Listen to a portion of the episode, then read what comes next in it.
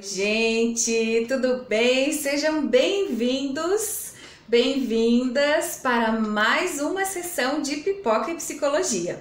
No vídeo de hoje, vamos fazer uma análise do filme A Procura da Felicidade.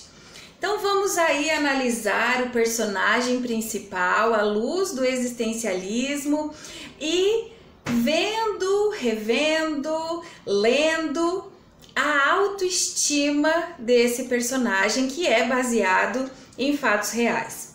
Muito bem. Esse filme ele foi lançado em fevereiro de 2007 e tem como protagonista, personagem principal, o ator Will Smith, onde ele é, faz o filme também com o filho dele.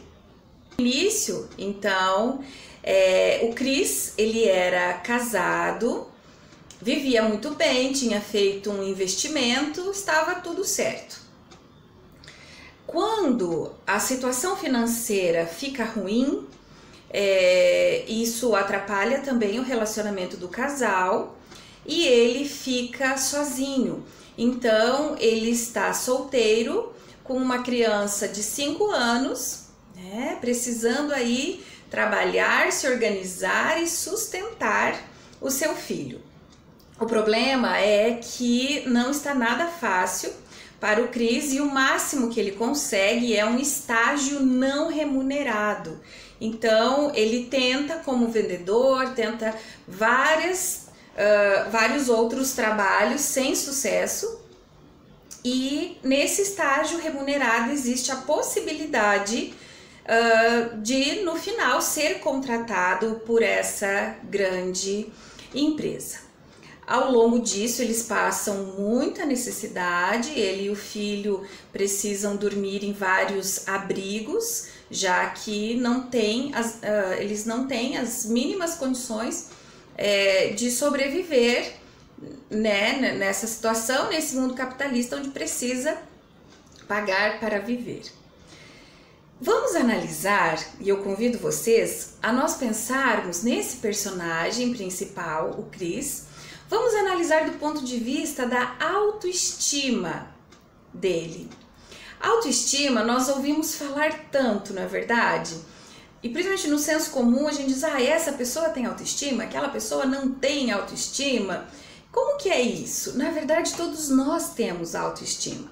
O que acontece é que algumas pessoas têm uma autoestima saudável e outras pessoas têm uma autoestima rebaixada, que está diretamente ligado à sua autoimagem, ao seu projeto original. O que, que vem a ser tudo isso? Vamos falar comparando aqui nesse filme e analisando esse personagem.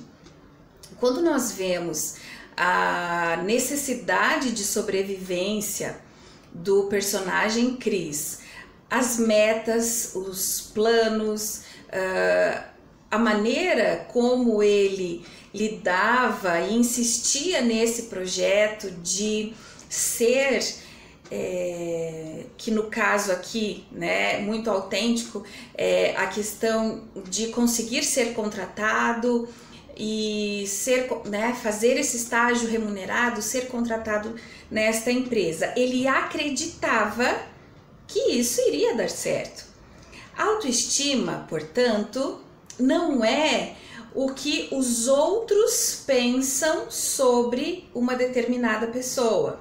Autoestima se refere ao que eu penso sobre eu mesma. Como esta pessoa se vê, a ideia que ela tem de si mesma não a ideia que os outros têm dessa pessoa, compreende? Então, isso é muito interessante porque quando uma pessoa precisa muito de, de elogios, a pessoa precisa de, uh, de algo externo para que ela se sinta bem. Nós podemos pensar que há uma autoestima rebaixada e também um, um projeto original inautêntico, de ser para o outro. A partir do momento que é, uma pessoa faz as suas próprias escolhas, tá? se responsabiliza pelo que faz, é, se aceita dessa forma, luta, uh, se responsabiliza pelas consequências é, e acredita que vai conseguir. Não sei se terá sucesso, mas vai conseguir fazer algo de positivo, vai sobreviver, vai continuar lutando. A ideia que a pessoa tem sobre si é positiva. Então nós temos uma autoestima saudável, que é o que nós vemos no personagem Chris, esse pai é, que está ali passando por umas situações muito difíceis. É claro que em muitos momentos ele chora, se angustia, é, titubeia, mas continua. Então, é, eu acho muito interessante e convido vocês também a fazer essa análise, pensando na autoestima do personagem, mas pensando é, na vida geral, na vida de um, de um modo geral e no nosso comportamento.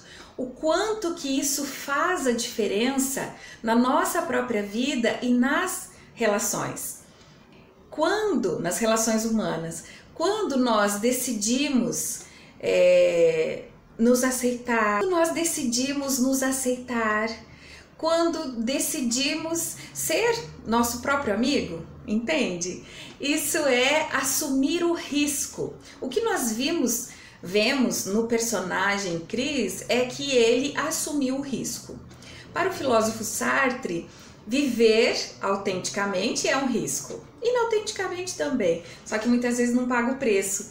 É, por quê? Porque não existe porto seguro.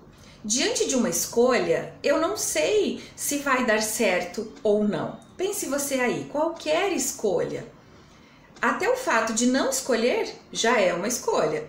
Se essa escolha é a mais acertada, se essa escolha é a melhor, se essa escolha vai trazer mais resultados, não tem como saber, porque isso está no futuro.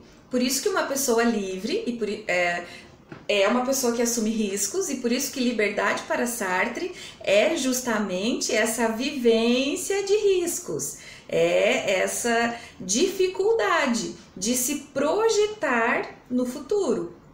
Isso nós vemos o tempo todo ao longo desse filme. Então, por isso que ele é tão inspirador. É, no final, ele consegue, atinge os objetivos, mas uh, isso, todo, né? Todo, todos nós que estamos ali assistindo vibramos, mas é muito interessante de perceber essa trajetória essa trajetória de angústia, sofrimento, incerteza, em que ele é capaz de aprender, de driblar essas situações, porque ele é autêntico, ele sabe que depende dele. Não existe um porto seguro. No momento em que ele vai e tira o extrato da conta e vê que não tem mais dinheiro, não tem uh, como fazer, é, da onde tirar. Então, isso é muito interessante. É um filme muito existencialista, se nós pensarmos a partir desse prisma. É, a conduta, o, os comportamentos desse personagem e o quanto que ele consegue desenvolver a resiliência. Muito inteligente emocionalmente e resiliente de conseguir aprender com a adversidade e se manter são. É isso que é resiliência. O termo vem da física, resilium, que significa todo material após ter sofrido pressão, ou algum material após ter sofrido pressão, conseguir voltar ao seu estado original.